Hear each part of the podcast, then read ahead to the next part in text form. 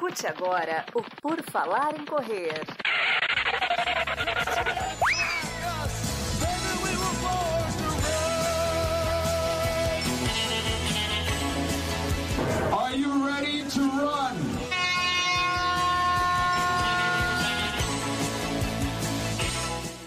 Começa mais um episódio do podcast do Por Falar em Correr. Estamos aqui novamente, mais um PFC Entrevista, trazendo a história de alguém que vive a corrida e participa da corrida. E a gente vai conhecer a história dela hoje, que está aqui comigo, Cienara Cândido. Tudo bom, Cienara? Seja bem-vinda. Olá, pessoal, tudo bom? É um prazer estar aqui.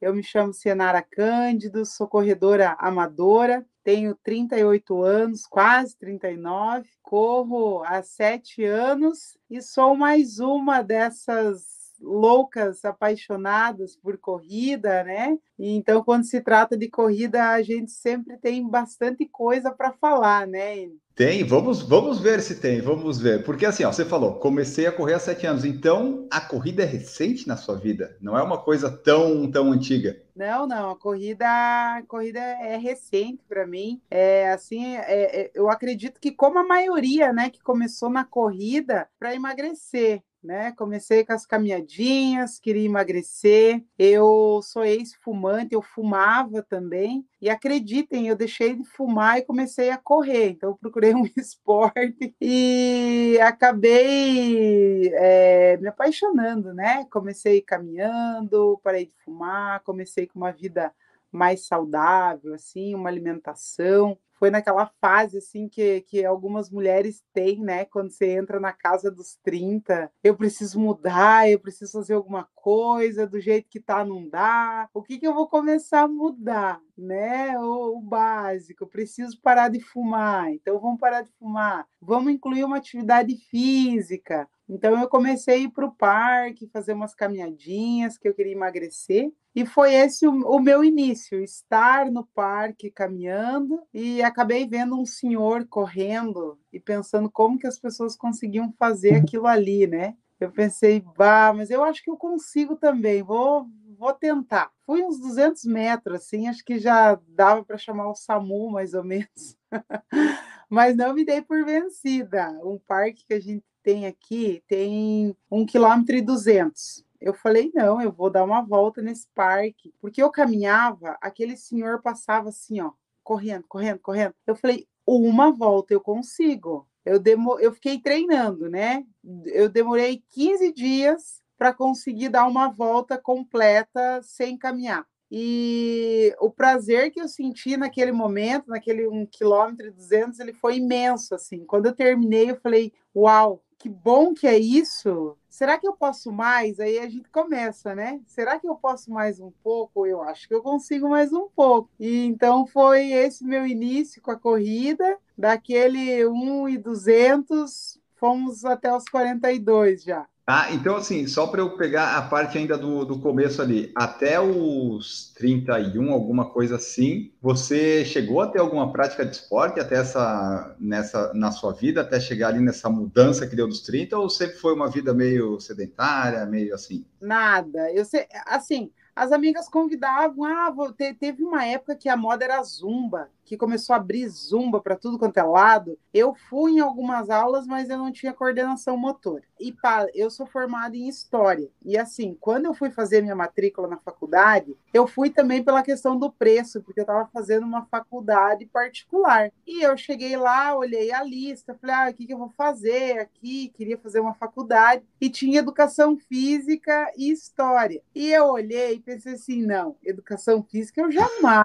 fazer, porque nesse percurso que eu cheguei, que eu fui na faculdade, eu parei umas duas vezes para fumar. E aí eu falei assim, não, é, na minha cabeça, professor de educação física tem que dar um exemplo. Eu não me vejo praticando atividade física, né? Aí eu pensei assim, História, eu vou mexer com o cérebro, então ninguém, ninguém vai ver meu cérebro. Mas imagine uma professora de educação física sedentária que não se imaginava fazendo uma atividade de cinco minutos. Eu falei, não, vai ficar muito feio para minha cara. Falei, não vou fazer. E eu falei, vou fazer história, educação física não. E até quando eu comecei para o parque, caminhar, eu segui um programinha que era 15 minutos de atividade física. Eu ia caminhar e eu fazia esses 15 minutos. Eu terminava os 15 minutos, eu dizia assim: ninguém precisa se exercitar mais que 15 minutos, não tem necessidade disso. 15 minutos tá ótimo. Então eu fazia 15 minutos, dava uma volta no parque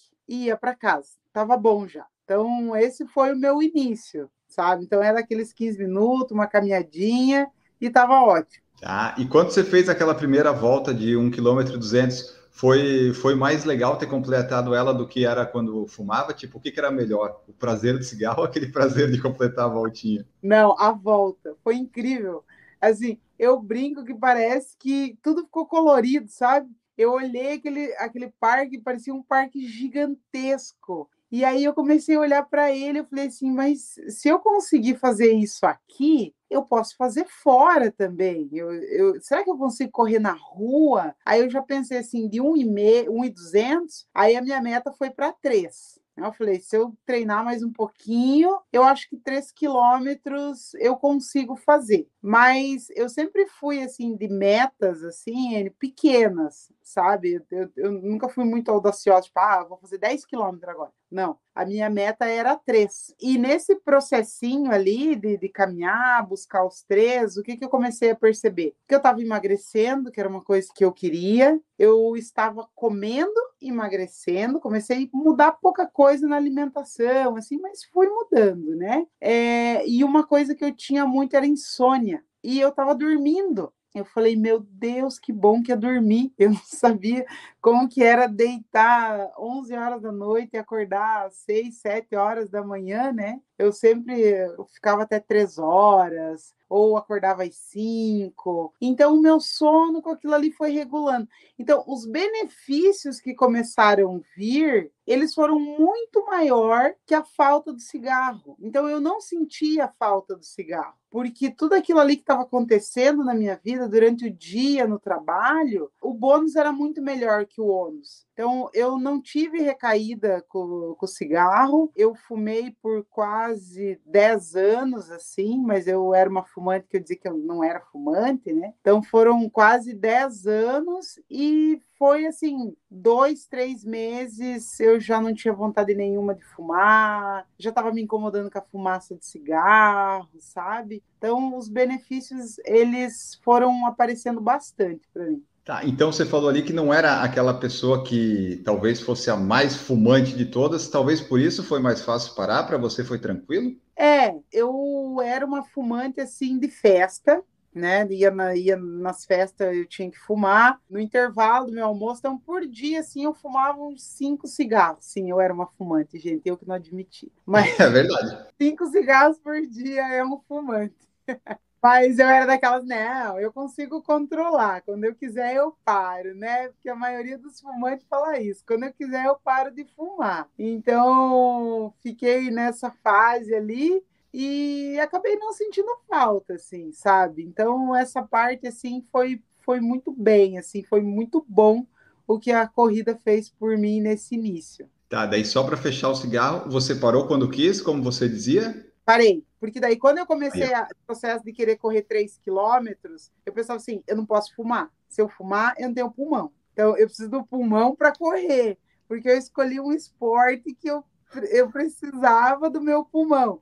Então aí eu não tive nenhuma recaída e não fumei mais. E você foi para a corrida caminhada porque era o mais fácil, o mais viável para fazer? Por duas coisas. Era o mais barato. No início a gente sempre acha que a corrida é mais barato, tá, pessoal? Ah, eu vou caminhar no parque, tipo, eu sempre falo ele, todo mundo tem um tênis em casa.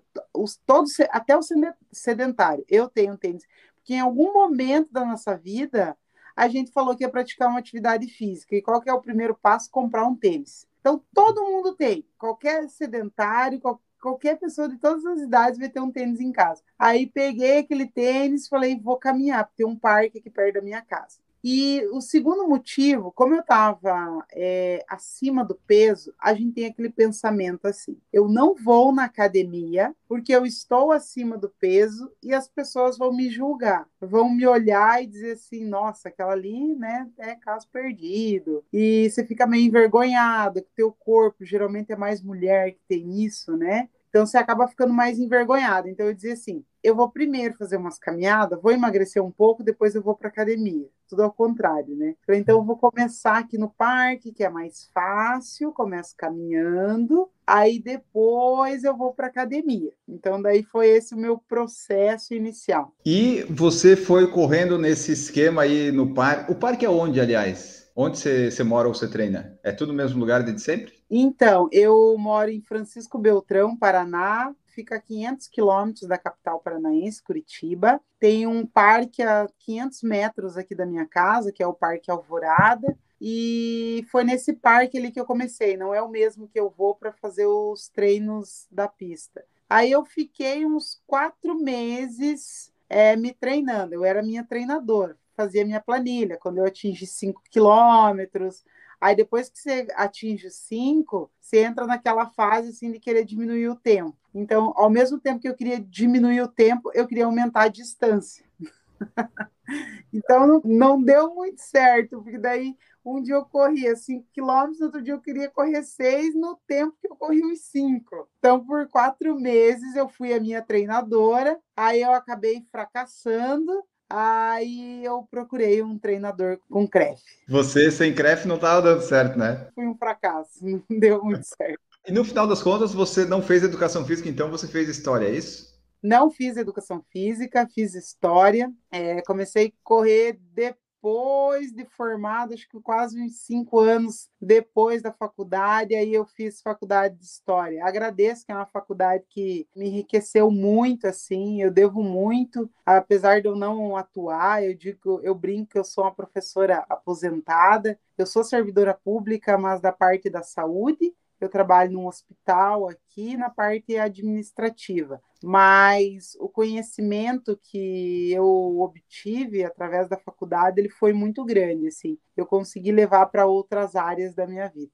Certíssimo. E daí, quando você procurou um treinador que daí começou a esquematizar treinos, você conseguiu entender treinamento, corrida, distância, foi ali que você começou a fazer as distâncias. Como é que foi, tipo, sua primeira participação numa corrida de rua? Então, aí procurei um treinador, porque tinha um amigo meu que treinava, e eu ficava enchendo o saco dele todo dia, perguntando sobre treino, né? Até que ele falou, falou olha, Sinar, tem um amigo meu que é treinador e tal, né? Aí jogou essa bola pro Robinho, que é o meu treinador, é meu atual treinador, foi meu primeiro e único treinador. E eu fiz uma corrida de rua sozinha, sem treinador, depois que eu comecei a treinar com ele. Mas a experiência da primeira corrida, assim, ela é incrível, né? Porque é tudo novidade para você. Você chega lá no local, é primeiro aquele número, e aí o, o que que faz com aquilo? Não tem grampo, era o chip no pé, se eu não me engano, era, era o chip no pé, como que coloca isso, como que faz isso. E eu fui correr em outra cidade, porque há sete anos atrás a gente tinha poucas corridas aqui. Então a mais famosa era o circuito Sesc, né? E eu fui a 200 quilômetros da minha cidade para correr uma prova de 5 quilômetros aí foi tudo muito engraçado, assim, tudo eu observava, assim, para mim aquilo era incrível. Eu vi fruta, falei, gente, eles dão fruta ali no final. Fui eu com meu fone de ouvido, assim, e aí vi as meninas passando depois do 5, do 10. Quando eu cheguei, é, eu vi uma, uma menina correndo, que depois se tornou minha amiga. Ela é bombeira, e aí ela correu 10 quilômetros. E eu vi aquela cena, eu fiquei encantada. Eu falei assim: como que alguém consegue correr 10 quilômetros? Eu falei: eu vou treinar e eu vou voltar para essa prova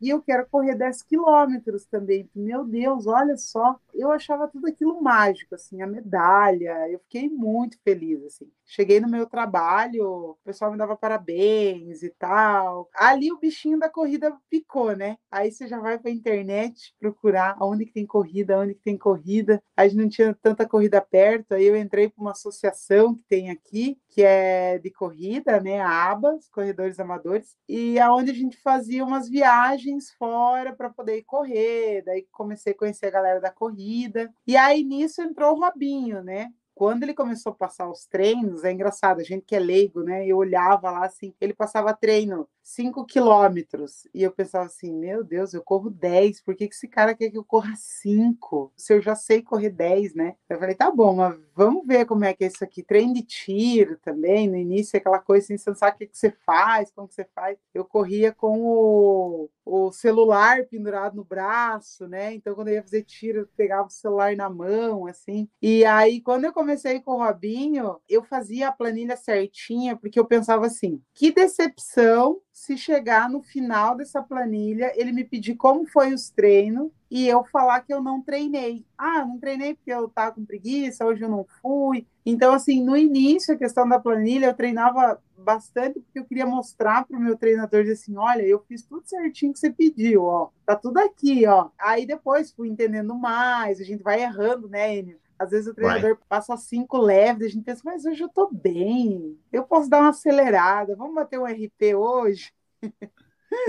Aí você vai aprendendo, que não é assim que funciona. E daí você foi aprendendo e como é que foi sua evolução nas distâncias aí, correndo 5, 10, meia maratona? Tipo, você falou aí, já fez 5, ficou encantada que foi fazer 10. Você conseguiu fazer esse 10 legal? Sim, sim. Aí fiz os 10. Minha primeira prova de 10 quilômetros foi numa cidade aqui perto. O Robin já era meu treinador, tudo. E eu acabei indo para o pódio na categoria. Foi minha primeira prova e a hora que me chamaram, eu dei um grito e eu fiquei olhando para o Robin assim. Eu falei, mas o que, que eu tenho que fazer agora? Ele falou, vai lá, você tem que subir lá no pódio. Eu falei, meu Deus, como que faz, como que vai, né? E aí, aos poucos, eu fui vendo que estava tendo uma evolução e uma coisa vai levando a outra e tudo vai fluindo que às vezes você nem percebe. Quando eu vi, eu já estava tomando mais água, eu estava me alimentando um pouco melhor, semana de prova eu cuidava. Aí, quando eu comecei a ir para o pódio nas categorias, né? Aí eu falei para o Robinho, ah, eu queria melhorar um pouco mais, né? Aí, gente, ainda tinha a questão da cervejinha. Eu sou uma pessoa que eu gosto muito de tomar uma cerveja.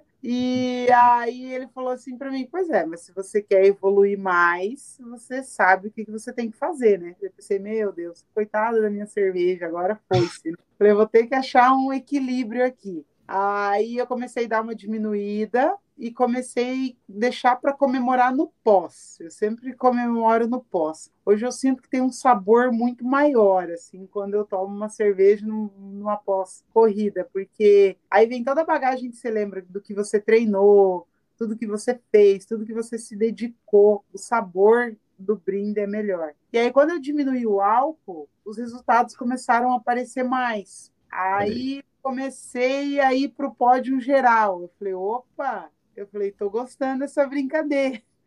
Vamos para um 21. Aí falei, não, quero correr uma prova de 21, né? Corri 21 em, Florian... em Florianópolis, Olha. foi meus primeiros 21, aonde eu sempre recomendo para as pessoas, eu digo assim, se puder fazer um 21, faz em Floripa. Não é porque eu tô aqui com ele, tá, pessoal? Mas os meus amigos sabem que eu sempre falo isso. Primeiro, eu acho assim, ele, os primeiros 21 é uma prova para você se descobrir, para você, você vai conhecer um, uma nova quilometragem. É um momento para você aproveitar o diferente, você tá à beira-mar, aquela coisa de você tá à beira-mar. E Floripa é a ilha da magia, né? Então tem um diferencial você fazer um 21 aí em Florianópolis. E eu sempre falava para meus amigos, corre em Floripa, não, não, não vai fazer uma prova dura, né? A primeira sempre tento fazer uma prova plana. E aí fui para os meus primeiros 21 e a minha ideia, assim como a maioria dos mortais corredores, era fazer 21 quilômetros abaixo de duas horas. queria fazer Você já estava nesse nível?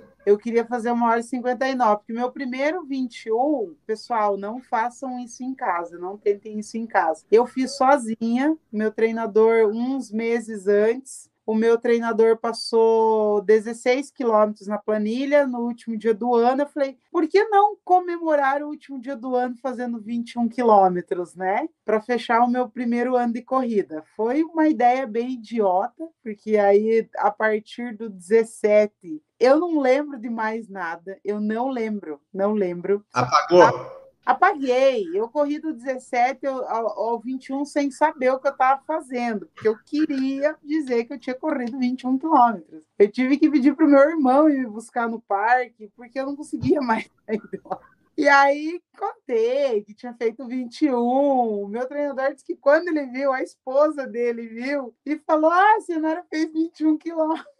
Pelo menos eu não passei 21 para ela. E, e, eu fiz 21 em 2 horas e 30. Aí depois eu falei: não, vou começar a fazer certinho. Aí, tanto para Florianópolis, eu obedeci muito bem. Queria fazer abaixo de duas horas. Fiz em uma hora e 56, acho. Fiquei muito feliz. Estava treinada, né? Dá uma diferença. Aproveitei a prova inteira, o percurso lindo demais. Cruzei a linha de chegada e falei: é isso que eu quero fazer. 21 é a distância ideal. É isso que eu quero correr. E quando é que apareceu o 42, então? Se 21 é o que você mais gosta, mas agora você está aí cheia de 42, fazendo 42. Você gostou da maratona ou está indo pelo desafio? O que, que é que te levou para a maratona? Então, aí desse 21 veio, eu acho que uns 4, 5, 21. Foi quando eu falei para o meu treinador que eu estava com vontade de correr uma maratona. Fazia dois anos que eu corria, e aí ele explicou: ele falou, olha, uma maratona.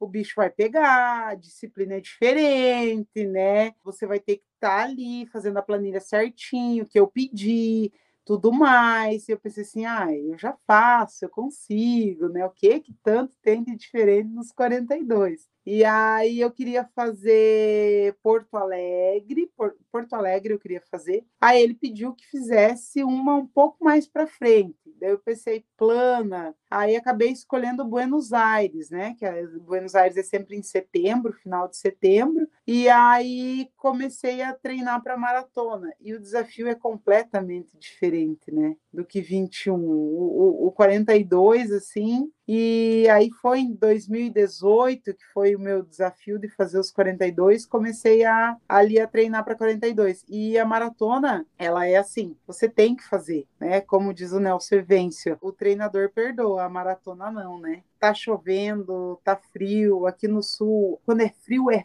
frio, tem que sair de casa às 6 horas da manhã. Aliás, onde você tá aí que é Francisco Beltrão, que é mais lá Uhum. Sudoeste. Como é que é o frio aí? Porque nessa região aí as coisas são mais frias, eu acho que aqui em Floripa. Aqui é frio. Aqui é, aqui é muito frio, é gelado, sabe? A gente não tem tanto vento assim, mas é bem gelado. E para a maratona de Buenos Aires eu sofri um pouco, porque o que, que acontece? Eu começo a trabalhar 8 horas da manhã. Às vezes eu tinha treino, eu tinha 15 quilômetros pela manhã, porque à noite eu tinha mais 10. Então eu tinha que, então seis horas da manhã sozinha na rua, eu tinha medo. Então aonde que eu ia treinar? Numa pista que é um lago, tem um lago, então eu ia naquele lago de 400 metros com os, pé, com os patinhos e ficava ali por uma questão de segurança, né? Porque eu ficava com medo de correr na rua.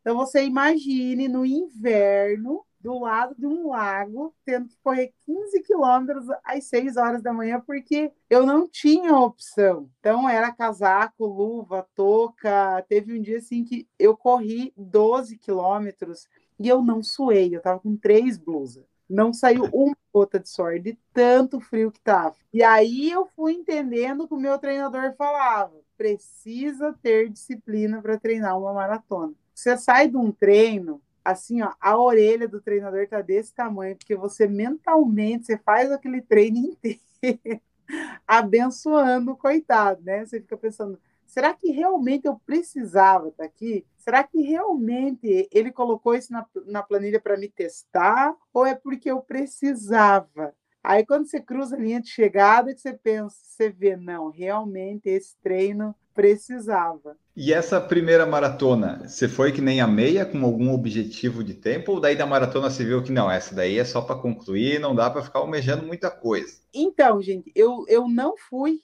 com um objetivo de tempo, assim, eu não tinha a mínima ideia, sabe? na época, assim, eu, eu não tinha ideia do que o meu corpo levava. Então, assim, para distância longa, eu tenho uma certa facilidade, sabe? Então, eu rodava naquele pace e tudo mais. Eu nunca fui assim de tipo, ah, ficar mostrando tempo e tal. Mas eu rodava e eu achava que era aquilo ali, que estava ok, tudo certo. Quando eu comecei a treinar, eu olhava as pessoas correndo maratona e muitas diziam assim: ah, eu quero fazer um sub 4. Eu também ia por essa. Tem uma amiga minha que correu e ela queria fazer um sub 4 e tal.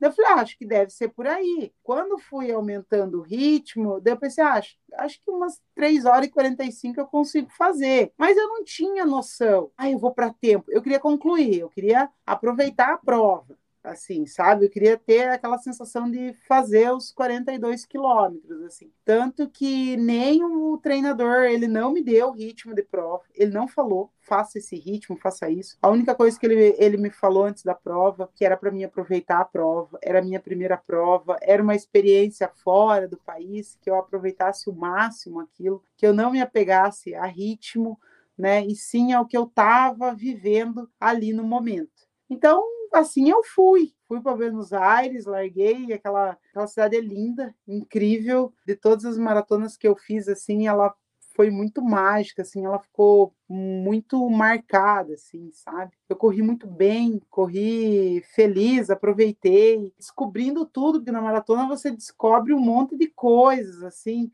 e tu tá ali sozinho, é tu que tem que decidir o que que você vai fazer naquele momento, que decisão que você não tem treinador, não tem as pessoas que estão ali, elas não te conhecem. E aí teve um momento que um, um tinha um homem na minha frente que ele tava com um macacão de Iron Man. E aí ele foi indo, indo e caiu. Começou com cãibra e caiu e começou a ir, a ambulância veio pegar. Eu internalizei aquilo de um jeito tu não tem ideia. Porque eu pensava assim, se esse homem que tá com uma roupa de Iron Man caiu aqui, quem sou eu na fila do pão? Eu não vou ir mais um quilômetro para frente. Aí nisso eu começava a escutar as ambulâncias e assim, meu Deus, mas eu acho que eu tô bem, eu tô bem, não tá acontecendo nada comigo, né? Eu fiz, eu acho que até 36 quilômetros para essa maratona. E assim eu fiquei com aquele medo, assim, porque é a primeira, então tu tá descobrindo muita coisa ali, você vai dizer não, mas você tá bem. Aí eu pensava assim, ah, eu queria o Robinho aqui agora para me dizer o que, que eu tenho que fazer. Então, a primeira maratona é muita descoberta para você. Então, eu acho que colocar mais uma pressão de pace, eu acho que atrapalha um pouco, assim, sabe? Se você pressionar, assim, não, você tem que fazer esse tempo. Se acontecer alguma coisa no meio da prova ou no final, que você não está naquele ritmo, você vai ficar apegado àquilo, né? Ai, não, mas eu tinha que estar em ritmo tal. Assim você consegue, eu pelo menos, falo por mim, né? Eu consegui aproveitar outras coisas da prova, né? O que tornou ela muito especial. Dessas quatro estreias, vamos falar assim, né? O 5, a primeira corrida, o 10, depois que evoluiu, o 21 em Florianópolis, 42 na maratona. Qual que foi a estreia em distância na corrida que você gostou mais, que você lembra mais assim? Foi, qual que foi a mais legal? Vai parecer clichê, tá, gente? Vai parecer clichê, mas foi a maratona. E eu acho assim que foi cercada até por uma certa inocência inocência minha, porque quando eu cruzei a linha de chegada, e daí eu cruzei, fui pegar minhas coisas, tal, chegou uma amiga minha, e daí, como é que você tá? Como você foi? Eu falei, ah, fui bem. Daí ela, quanto que você fez? Eu falei, ah, 3 horas e 28. Ela falou, meu Deus, você fez uma maratona para 3 horas e 28. Ela falou, você fez é, sub 5 de pace. Você tem índice para Boston, você tem índice para Boston. Eu não sabia o que, que era índice para Boston, eu não sabia de Boston, não sabia. Depois que eu fiquei sabendo o que, que era. Então, assim, por todos esses fatores, assim, e hoje eu vejo 3,28 é um puta tempo para quem está estreando, e principalmente para mulher, assim, na minha faixa etária né? Eu tinha 35 anos. 35 anos, eu estreiei numa maratona para 3 horas e 28, né? Então, assim, foi tudo muito perfeito, assim. O que, o seu treinador achou quando você eh, mandou, ah, acabei a prova, Robinho, daí você mandou o tempo ou tal, ele viu o que, que ele achou, porque ele esperava isso? Quer dizer, você eu sei que não esperava, mas ele, ele qual foi a, a reação dele? Então, foi muito engraçado que o Robinho depois me contou uma história que estava acontecendo aqui enquanto eu estava lá. Que uma pessoa chegou para ele e perguntou para ele assim: quanto tempo eu iria fazer na maratona? Daí ele falou assim: não, ela vai bem, ela vai fazer uma prova bem. Aí a pessoa falou assim para ele: ah, ela vai fazer uma, umas 3 horas e 40. Aí ele falou: não, ela vai fazer abaixo de 3 horas e 30. Daí ele disse que a pessoa olhou espantada para ele e falou assim: abaixo de 3,30. Ele falou assim: ó, vai fazer abaixo de 3,30. Mas nem ele me falou isso, ele não me falou nada de tempo. Mas ele já sabia o que, que eu ia fazer lá, o que, que ia acontecer. Aí depois essa pessoa até falou assim: ah, o teu treinador falou mesmo que você ia fazer abaixo desse tempo. Eu falei, ele falou para ti, para mim, ele não falou. Porque treino ali tudo, o final dos longos, eu sempre acabei o final dos longos muito bem, assim. Então ele começou, daquilo tudo ali, ele observou, ele já viu ele não quis me falar para não me pressionar, porque ele me conhece, ele sabe que eu ficaria presa, né, com aquele tempo se ele me falasse. E aí depois que eu terminei, mandei para ele assim, todo mundo assim, nossa, que estreia, que estreia. E foi realmente uma estreia muito maravilhosa. Eu aproveitei todos os KMs, assim, sabe? Eu corri muito bem. E assim, depois que você fez a maratona de Buenos Aires, eu vi ali que você já fez mais duas, né? E esse ano talvez tenha mais. Mas daí você continuou gostando da meia ou você começou a ter um, um relacionamento novo agora com a maratona? Então, aí voltei de Buenos Aires com aquela coisa, quero diminuir o meu tempo da meia maratona, porque daí a gente sempre se coloca um outro objetivo, né? Você coloca mais um objetivo. Eu tô vendo que você é dessas que gosta de baixar tempo, de correr rápido, meio competitiva consigo mesmo. Eu tô percebendo isso, tô percebendo.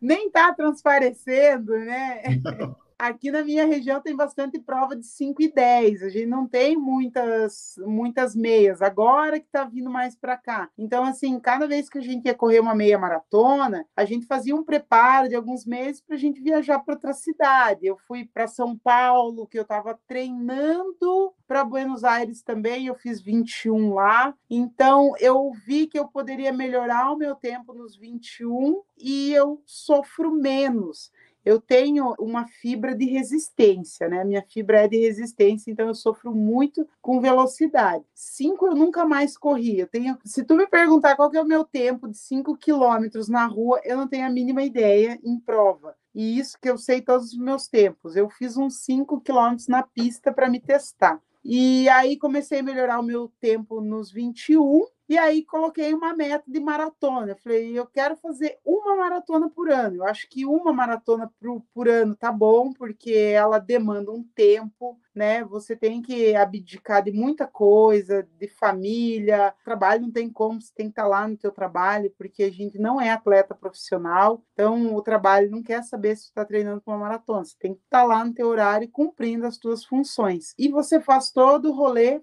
antes ou depois. Então, eu falei uma maratona por ano, porque toda vez que meus amigos me convidam para alguma coisa, você tem que dizer não, você tem que saber quando está cansado, você tem que dormir mais cedo. Eu falei, então uma maratona por ano tá bom. Aí eu falei, eu quero correr uma maratona plana e uma maratona que não seja plana, para mim conhecendo as provas. Aí eu tinha feito a SP City, eu fiz os 21, e eu gostei da estrutura da prova, tudo, e resolvi em 2019 fazer a Specit, fazer os 42. Foi um ciclo aí um pouco diferente.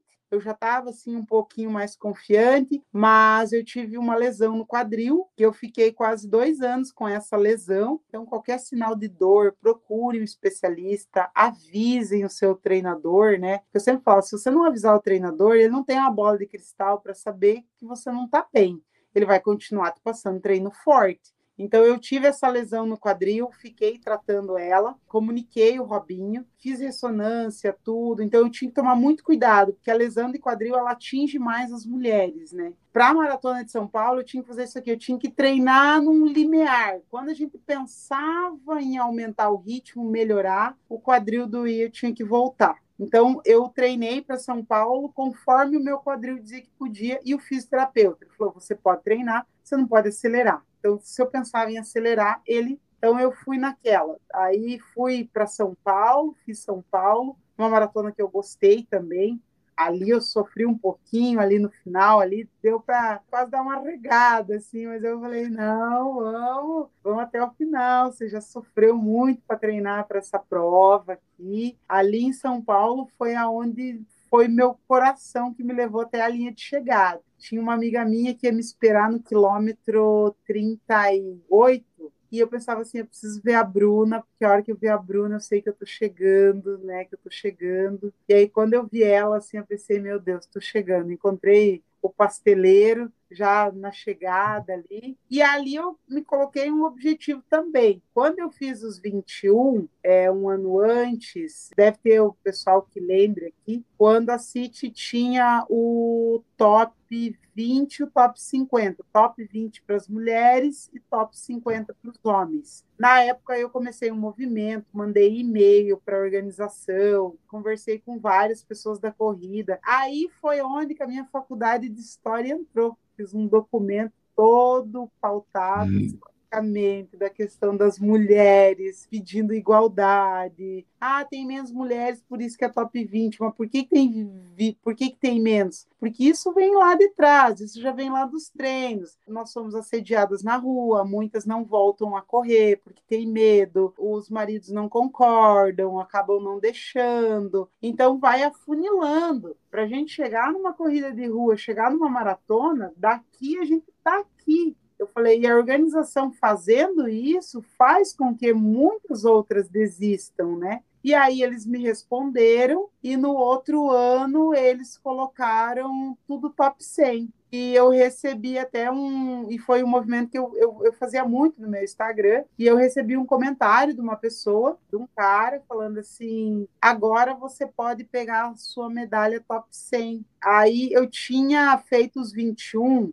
eu acho que eu tinha ficado em 35, alguma coisa assim. E aí, quando foi top 100, ele comentou e falou assim: agora você pode ficar tranquila que a tua medalha top 100 vai chegar, que até 100, meio que me zoando, assim. Aí eu falei para ele: não, não, eu não quero ficar entre as 100, eu quero ficar entre as 20. Eu falei: eu quero continuar ficando entre as 20, mas eu quero que 100 mulheres tenham a, a oportunidade de ter essa medalha na mão, assim como tem 100 homens. Mas o meu objetivo pessoal é ficar entre as 20. E aí falei para o Robinho desse meu desejo. Falei, eu quero ficar entre as 20, mas eu não quero ficar entre as 20 no 21. Eu quero ficar nos 42. A pessoa é audaciosa, né? Falei, eu quero levar a medalha para casa, mas eu quero ficar entre as 20. Numa maratona em São Paulo, né? Que não é fácil. Assim fui, fiz a prova, fechei para uma hora e 33 essa, que foi um tempo também muito bom. Eu digo que eu não posso reclamar dos meus tempos. É, treinando com esse limiar da dor no quadril. Só para eu não eu me perdi. Você falou que foi para meia, foi para maratona, fez 1,33. O que que você fez no final? Você foi para maratona ou você foi para meia? Eu fiquei não. confuso agora. Então vou voltar, que eu falo muito rápido. 2018 eu fiz a meia maratona. E aí eu E essa você fez 1,33? Não, não. 3,33 eu fiz a maratona. Fui para São Paulo, bati meu RP, fiz uma hora e 45 nos 21. E naquele dia eu tinha 30 quilômetros para fazer, porque eu estava treinando para Buenos Aires. Então eu fiz ah. os 21 da SP, cruzei a linha de chegada, fiz mais 9, voltei e falei assim: o ano que vem eu quero voltar nessa prova, correr 42 quilômetros. Aí, para 2019, eu fui correr os 42 quilômetros lá. Aí, eu fechei em 3 horas e 33 em 2019. Tá, tá, é que você tinha falado uma hora, ou eu ouvi uma hora, daí por isso que eu tava perdido. Então, foi 3 e 33. Uhum, 3,33 na maratona. Quando fui conferir meu resultado, eu era a 25, mas beleza, eu já estava feliz que eu estava entre as 30 e geral. Só que aí eu comecei a achar estranho, aí comecei a olhar, né, as fotos, aquela, eu sou daquelas que gostam de fuçar, sabe? Então, tipo, eu vou olhar. Tem umas mulheres lá que correm muito rápido, eu penso, cara, eu quero ver quem é essa mulher, quero seguir ela, né? Porque tu olha assim, ah, amadora. Achei amadora correndo para 3 horas e 5, 3 horas e 10. Meu, é um puta tempo. Aí comecei a olhar, começou a aparecer os homens na frente. Eu falei, o que que tá acontecendo? Apareceu dois, apareceu três. Eu falei, mas não é possível, gente. Aí comecei a pegar tudo aquilo, mandei para a organização. Eu lembro disso. Quem fez o AUE fui eu que comecei o AUE. E aí classificaram e eu estava em vigésimo, estava dentro do que eu queria. Mas aí aconteceu mais uma coisa. Tinha uma bendita de uma corredora, de um número, que ela tinha chegado praticamente comigo, ela estava na minha frente, só que ela não apareceu em nenhuma foto. Nenhuma, nenhuma. Eu falei, cara, é uma maratona. Tinha fotógrafo, onde você olhasse, tinha fotógrafo caindo na tua cabeça. Eu falei, como uma pessoa corre 42 quilômetros e ela não aparece em nenhuma foto. Eu falei, impossível, gente. E eu comecei a quebrar a cabeça, porque eu queria saber quem que era aquela mulher que praticamente cruzou ali de chegada comigo. E eles disponibilizavam um vídeo teu durante o percurso. Eu colocava aquele vídeo para assistir com o número da pessoa e, incrivelmente, aparecia eu correndo. Eu falei, tem alguma coisa de errado. Ou aparecia, e aparecia só homens, mas com o número de peito de homem. Eu falei, gente, mas tem alguma coisa errada, o que está acontecendo? Aí até que eu descobri que teve um homem que correu com o número de peito da ex-namorada embaixo do número de peito dele, o chip dele. Por que, que não apareceu nas fotos? Porque ele colocou embaixo para pegar índice para ex-namorada. E o azar deles é que eles se depararam comigo, né? E aí, quando eu descobri isso, que eu fui ver nas fotos quem era o cara. O cara me puxou num pedaço do trecho, ainda. e no vídeo, daí, quando eu colocava o número de peito dela, aparecia ele em todos os trechos, porque ele estava com o chip embaixo. Então, ah. aí eu descobri, passei para organização, aí eu chamei ela, falei, olha, tá, você não correu, você estava lá na linha de chegada. Depois eu ali eu acabei conhecendo, porque ela estava junto com uma turma de amigos meus. E aí ela falou assim para mim, o que, que vai mudar na sua vida? Porque ela queria ir para Conrads. Então ela queria ir para Conrads, você quem corre Conrads galera que não sabe, você tem que ter o índice de uma maratona. Agora você falando isso, eu tô lembrando tudo, porque eu, eu já, a gente já estava no Instagram nessa época, eu lembro que teve um movimento assim, eu lembro, quando você falou isso, veio na minha memória, que teve em algum momento, eu vi algum, alguma coisa que você falou, da menina que falou o que, que ia mudar, que era o sonho dela, agora me veio tudo aqui. Continua, Senna. Aí todo mundo começou a compartilhar, aquilo virou uma onda. E aí eu chamei ela e ela falou assim para mim: "O que que isso vai mudar na sua vida? Porque você está acabando com o meu sonho". Eu falei: "Não, eu falei, não estou acabando com o seu sonho. O meu sonho é real. Eu treinei, eu corri, eu desejei ficar entre as 20 e eu sou a décima nona. Eu não sou a vigésima, eu sou a décima nona. Ela falou: você vai acabar com o meu sonho. Eu falei: você não correu, como que eu posso acabar com uma coisa que você não construiu? É aí onde que a gente vê várias pessoas, é, outros correndo para pegar índice e tudo mais, né? Foi um parto tentar falar para ela, assim. Aí quando eu vi que não tinha jeito, então ela falava e eu ia printando as conversas, eu ia printando para não dar tempo dela pagar nada, né? Então eu, eu printava, ela falava, eu printava. Mandei para a organização, eles desclassificaram ela, mandaram e-mail, inclusive para Conrad, se ela já tivesse enviado o tempo dela, dizendo que o tempo dela não era válido, que realmente ela não tinha corrido aquela prova. E aí foi todo o movimento com o Brasil inteiro. Meus 15 minutos de fama foi ali. Corri os 42, peguei minha medalha de top 20, mais 100 mulheres conseguiram a sua medalha. Essa foi a minha história na, na SP City. Ela foi bem movimentada, né? bem barulhenta, mas eu fico pensando assim, até hoje, né? A gente sabe que tem esse lado da corrida, que tem essas coisas que acontecem, né? Que é chato, porque eu penso, a pessoa não conquistou aquilo ali, né? Não foi uma conquista. Então, a minha conquista eu sabia que era real, então eu fui lutei até o final para ela. Você falou ali que sabe seus tempos todos, então, antes de eu ir para a próxima pergunta, quais são seus RPs atuais? 10, 21 e 42, 5, você falou que não, não tem, né? Então, eu tenho uns 5 quilômetros que eu fiz na pista, porque era algo que eu queria me desafiar. 19 minutos e 16 acho que dá 3,54. Eu tenho 10 km 42 e alguma coisa, 21k, que foi o meu foi uma prova assim incrível que foi em Porto Alegre que eu fiz o ano passado, que eu fiz uma hora 32 e 50, nem imaginava. E Chicago, que foi a minha terceira maratona, que eu fiz em outubro agora de 2022, que eu fechei para 3 horas e 25. Ah, então já vamos aproveitar esse link. Depois, daqui a pouquinho, eu já leio a mensagem do pessoal que está aqui. Mas Chicago foi sua última e mais recente maratona. Você fez seu RP lá. Eu quero que você comente como é que foi essa prova, porque você fez Buenos Aires, né? Estreou fora de casa, no outro país, e agora, ano passado, foi correr em Chicago. Eu quero que tu comente aí essa sua experiência correndo lá em Chicago. Se deu tudo certo a maratona do jeito que você queria, porque você fez 3,25, é um bom tempo. Eu nunca cheguei perto disso. Mas agora que você já sabe treinamento, já sabe ritmos, o plano que você foi para Chicago, qual que era, conta aí para nós, para daí a gente depois fazer o link com esse ano e talvez ano que vem. Então, Chicago foi incrível, assim, foi uma experiência única, assim,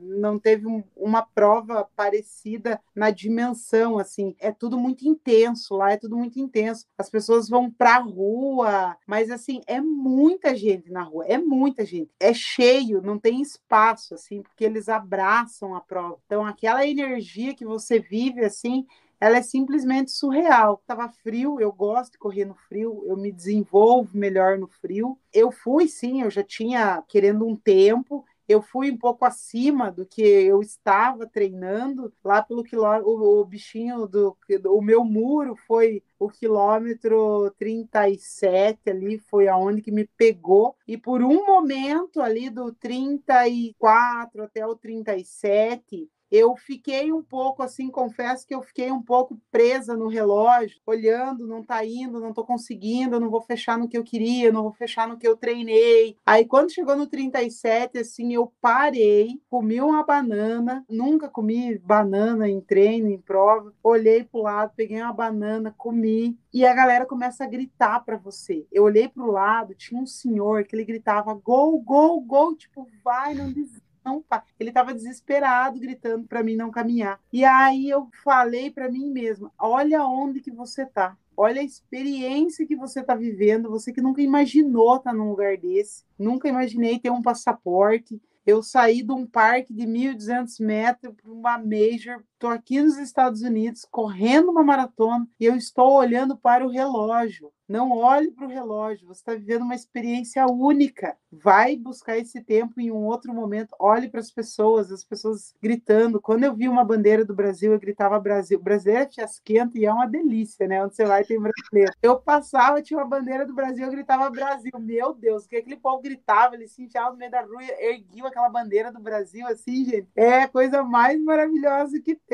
Então, naquele momento eu virei a chave, voltei a correr e falei: aproveite cada momento dessa experiência que você está vivendo. Esqueça o teu relógio, não olhe mais para o teu relógio. E aí eu sempre assisto maratona, né? E aí quando eu tava faltar, eu olhei para o chão assim, tem uma leve inclinação, mas quando você está numa maratona, uma leve inclinação parece uma up hill. Eu olhei, estava escrito 400 metros. E aí quando eu virei a cabeça, tinha aquele pórtico gigantesco, assim, que você vê os atletas de elite chegando. Eu falei, meu Deus, é verdade, isso está acontecendo, eu estou aqui. Aí eu já comecei a chorar, né? Já fui até a linha de chegada chorando, assim, e dizendo, meu Deus, eu corri 42 quilômetros aqui, eu não acredito que eu estou pisando no mesmo lugar dos atletas que eu assisto correndo. Eu estou passando por aqui. Olha, olha a experiência que eu estou vivendo. Então, assim, foi uma experiência, assim, muito grande, sabe? Muito rica. E para tudo, né, Enio? Porque a gente também tem que se planejar financeiramente para uma prova dessa. Treino, disciplina, aí entra a parte financeira, que daí tu tem que ter uma outra disciplina, né? Então,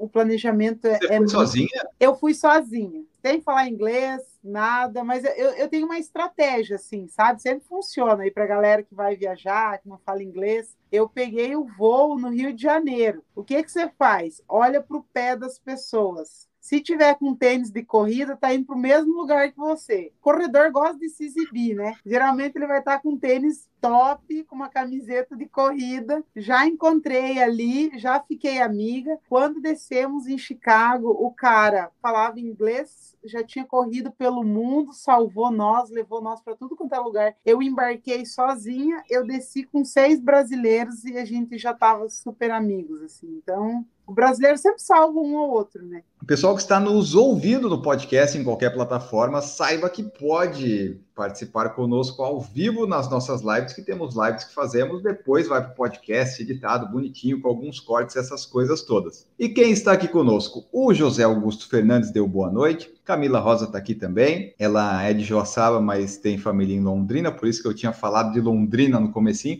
Mas eu descobri que Francisco Beltrão também não é perto de muita coisa, né, Senara? É meio longe de tudo. É por isso que quando a Senara vai em alguns eventos, pessoal fala, né, que ela tem que pegar um ônibus para talvez pegar um avião, para pegar um outro ônibus e um avião para chegar em São Paulo, no Rio Grande do Sul. É uma viagem, né, Senara? O Edu Corredor está aqui, ó, cheguei na hora certa, boa noite. Temos aqui também o Thiago Mota. Saudades!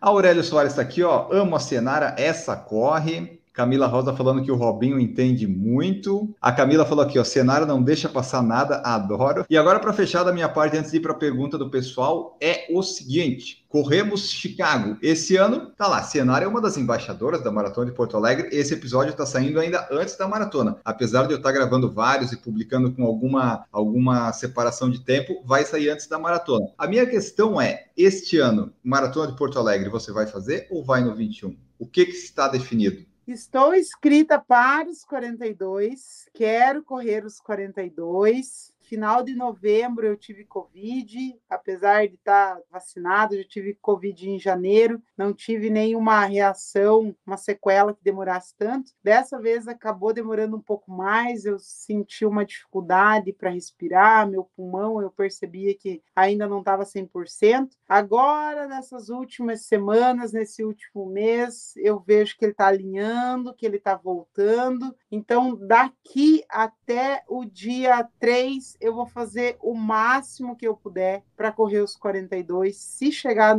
lá e dizer assim, realmente não dá os 42, eu vou nos 21. Mas a minha ideia, com certeza, é fazer os 42 só para concluir, mas eu digo assim com cautela, apesar que eu quero muito fazer os 42, eu sempre falo que a gente tem uma linha muito complicada entre sofrimento e superação. Então você tem que entender como o teu corpo funciona, se ele está preparado. Eu estou preparando ele, mas é o tempo dele. Se ele falar que não está na hora de correr os 42, eu vou para os 21 e tá tudo bem. Mas vou dar o meu melhor. E daí eu vi aqui no perfil seu do Instagram que tá aqui, ó, Boston 2024 2024. Agora que você entendeu esses negócios de índice, você decidiu que 2024 vai para Boston, é isso? Sim, então, desde a minha primeira maratona lá em Buenos Aires, eu acabei tendo o índice para Boston. Falar para vocês que eu pertenço a um grupo de corredores com o meu sonho maior sempre foi correr Berlim e não Boston, né? Muitos corredores maratonistas almejam correr muito Boston. O meu desejo inicial sempre foi Berlim e Chicago também. Aí depois de Chicago eu falei, opa, vamos para Boston, tem o índice, deu o índice em Chicago, né? É, o ano que vem eu vou ter a janela um pouco maior, porque eu vou fazer 40 anos. E aí eu falei assim, ah, então vou correr Boston. Tenho certeza que vai ser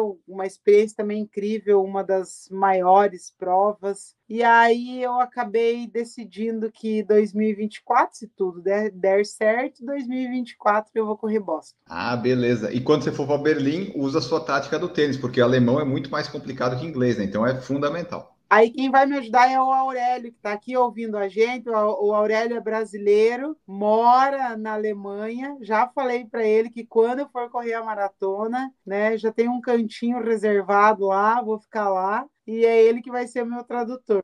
Bom, aqui ó, vamos para as perguntas que temos no YouTube para eu encaminhar este podcast, esse episódio para o finalzinho. A Letícia Garcia perguntou assim, ó, quando você largou na sua primeira maratona, você estava super confiante que iria concluir ou ainda tinha um medinho? Ai, sempre rola um medo, assim. Eu, é, é, Letícia, a, o problema da a, a, minha primeira, eu tinha medo, acredite, de parar para ir no banheiro. Porque o meu intestino, gente, ele funciona quando eu corro. Faltando uns três dias para a maratona, o Robinho retirou os treinos. Eu estava em outro país, com comida diferente, né? Dividindo um quarto com um colega, automaticamente meu intestino parou de funcionar. Então, o meu único medo nessa prova era ter que parar para ir no banheiro, porque eu pensei, eu vou começar a correr, o meu intestino vai reagir, ele vai querer parar. Mas o meu medo era esse, era ter que parar para ir no banheiro. Mesmo quando eu vi o corredor que caiu ali na minha frente, eu fiquei com medo, mas eu vamos até a linha de chegada. Assim. O problema meu maior foi o banheiro. Ó, vamos ver aqui o Aurélio, que você comentou aqui. Conta pra gente, fora treinar, conciliar trabalho e juntar dinheiro para provas, o que é mais desafiante para manter o foco? Como é que a Senara mantém o foco aí esses anos todos na corrida? A Senara está sempre treinando, está sempre correndo bem. Como é que faz?